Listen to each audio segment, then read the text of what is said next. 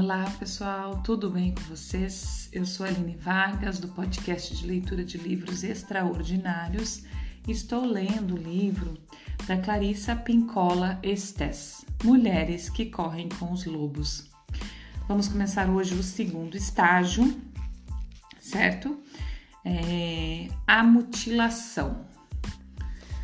Boa leitura e uma boa escuta para nós.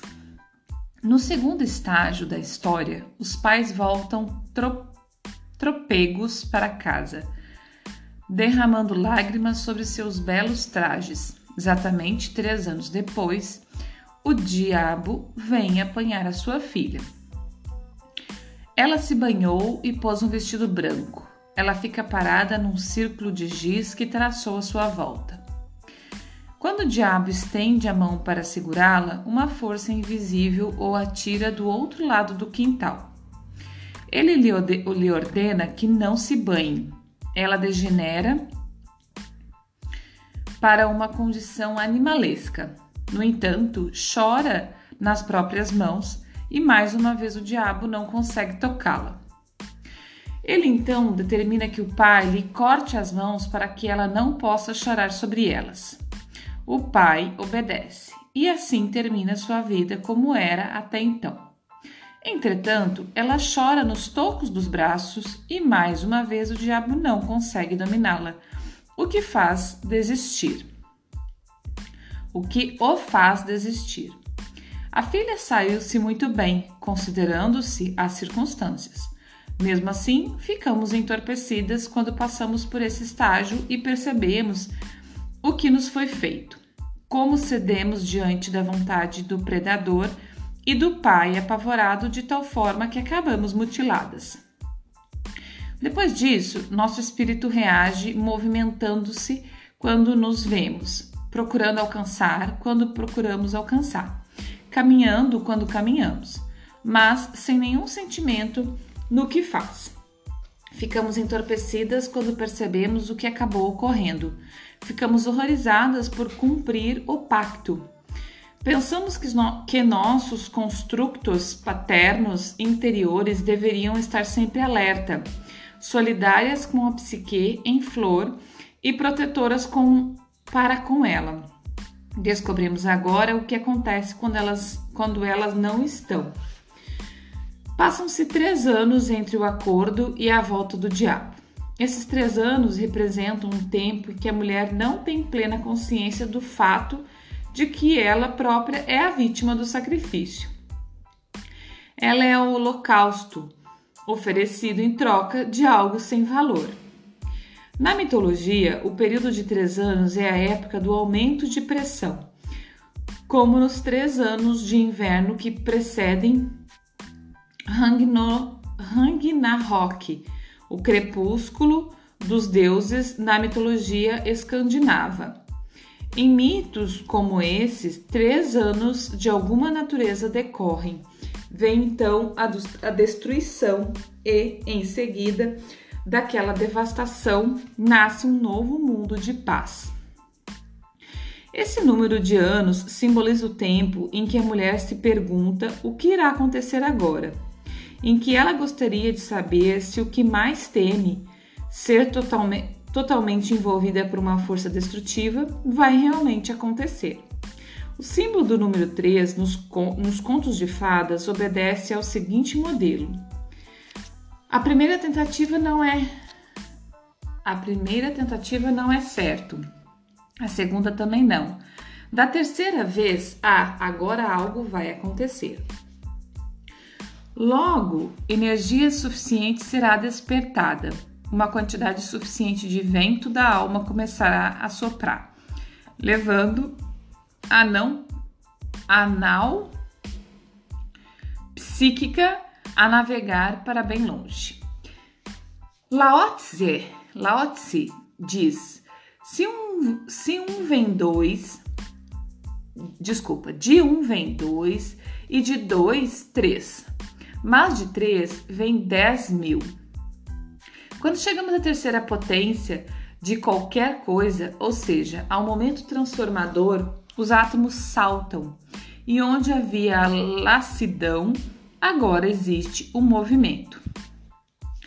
Ficar sem marido três anos pode ser compreendido como um estado de incubação da psique.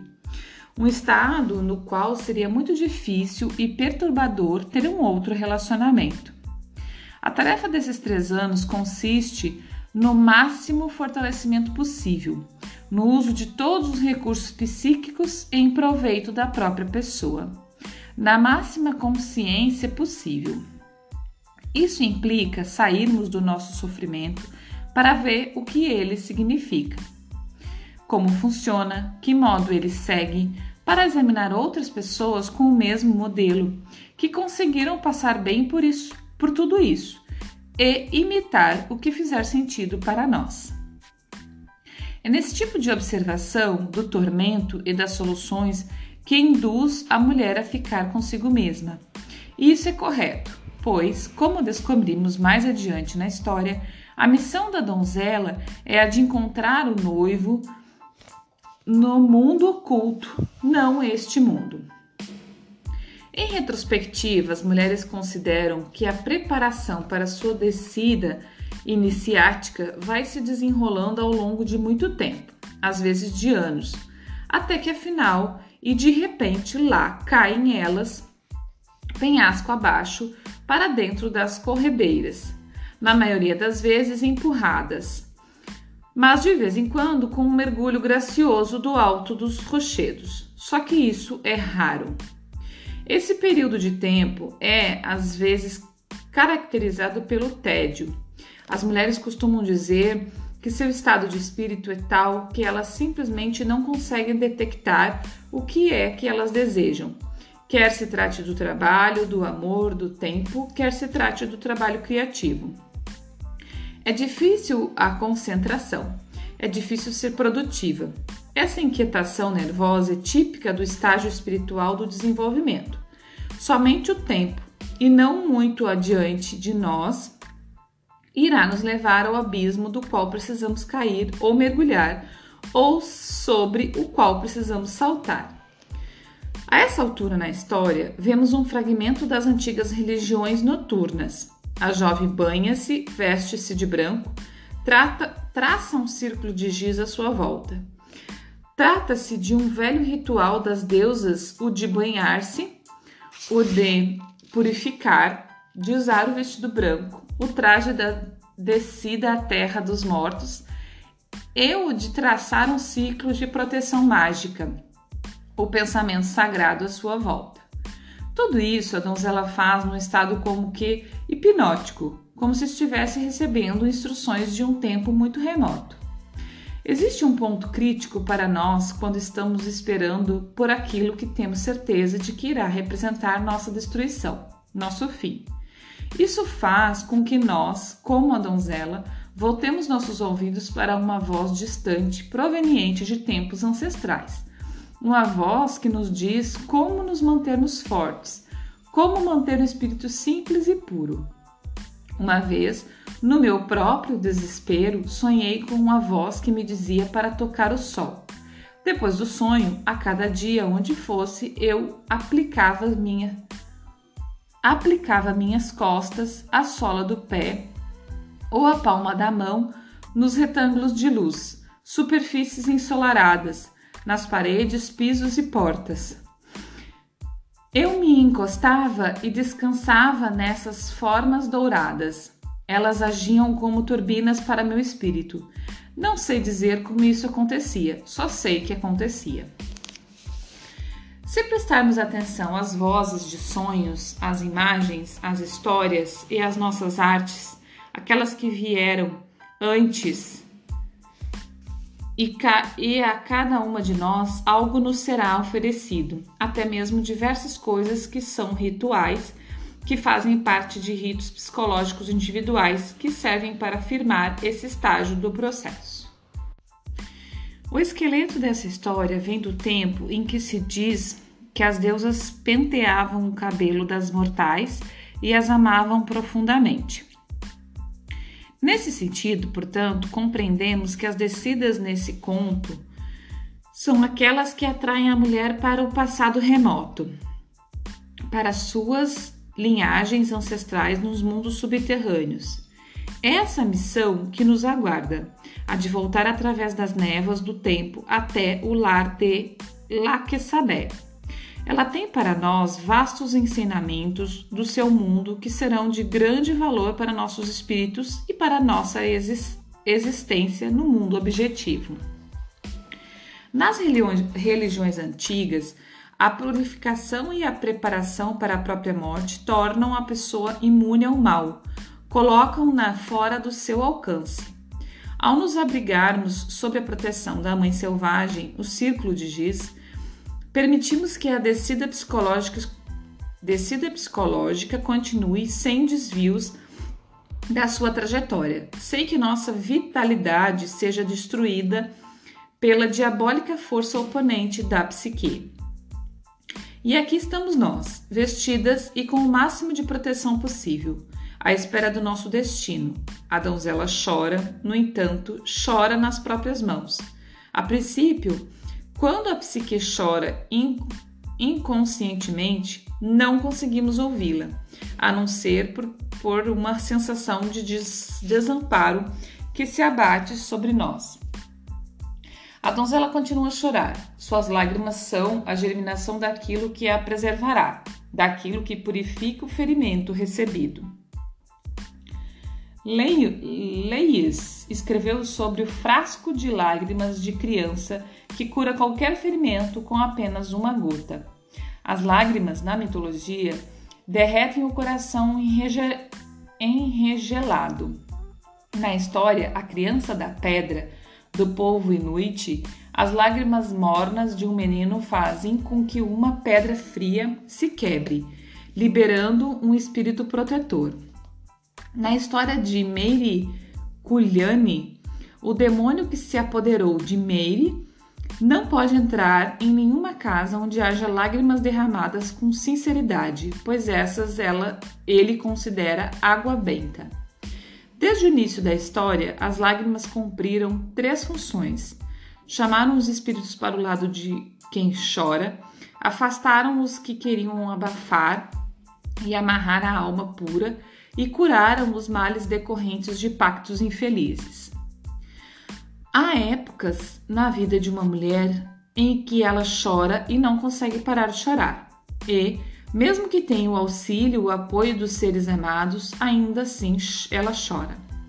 Algo nesse pranto mantém o predador afastado, mantém longe a vantagem ou o desejo mórbido que irá destruí-la.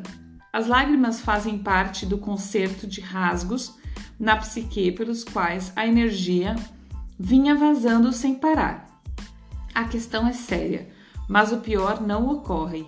Nossa luz não é roubada, porque as lágrimas nos tornam conscientes. Não há a menor chance de se voltar a adormecer quando se está chorando. O sono que nos chega nessas circunstâncias é apenas repouso para o corpo físico.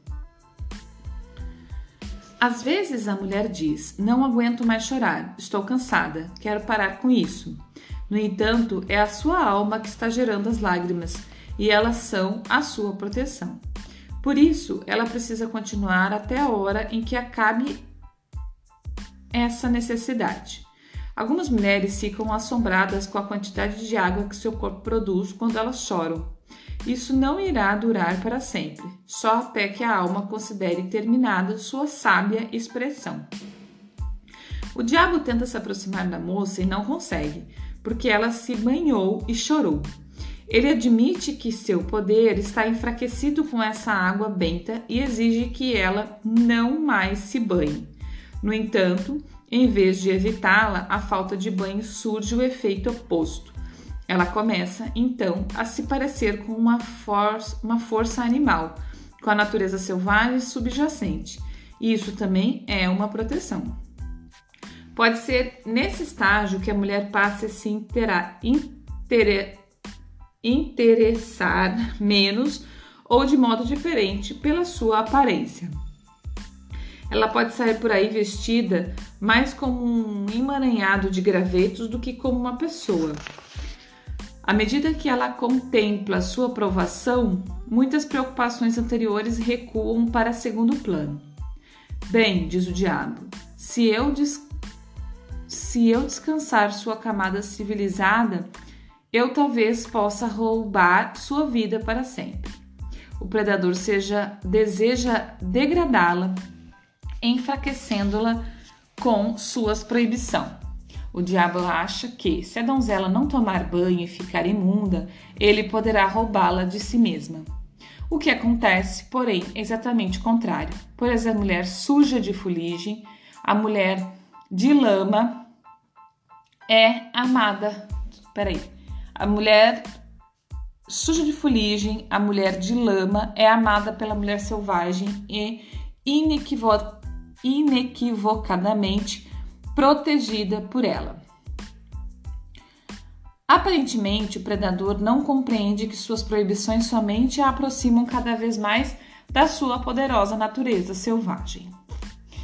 Então vamos parar por aqui, porque de qualquer forma a gente não consegue terminar o segundo estágio. Como eu já disse, são grandes cada um deles, esse segundo é maior ainda. Então vamos parar por aqui. Tá certo, pessoal? Muito obrigada por hoje, pela escuta, pela companhia. É, seguimos essa jornada linda deste final do livro. É, é, assim, final, ainda falta bastante, mas perto do tamanho dele nós já passamos da metade, bem passado já. Então a gente está tá se caminhando aí mesmo para o final. Ainda vai bastante episódio, mas, mas estamos indo nessa direção. É, mais uma vez eu lhe convido, quem está aqui escutando comigo, a compartilhar comigo no e-mail ou no Instagram, mas eu peço de preferência no e-mail para que você tenha é, liberdade de escrever, né? Porque no e-mail você pode escrever bastante, mais do que no, no Instagram. No Instagram a mensagem fica mais complicada. Então, se liberte aí para escrever, para contar, para falar, para conversar. Por isso, porque isso também é uma forma de terapia, é uma forma de interiorizar mais o livro, de fazer mais sentido, tá? É uma forma de me ajudar, de me incentivar, de, de, de me mostrar que você está aqui comigo também, que isso faz, faz me é, fará, né? Me fará muito bem. É, então, nessa soma e nessa união de, de fazer bem, né? Faz bem pra gente e faz bem pro outro. Então, vamos, vamos nos unir, certo? Então, eu espero sua mensagem, se você quiser e puder, é, no e-mail aline, esse aline é com y no meio, y no fim, vargas.hotmail.com ou se você preferir o Instagram, é arroba espacolua, esse lua é L-H-U-A, certo? E até o próximo episódio. Muito obrigada, bom dia, boa tarde, boa noite.